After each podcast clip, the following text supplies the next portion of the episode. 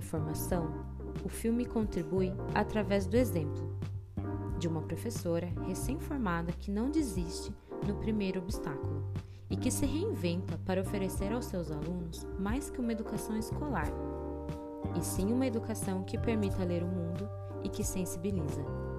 Há outras contribuições, tal como não conceber a sala com os preconceitos dos olhos dos outros. Cada um de nós podemos fazer a diferença na vida dos nossos alunos.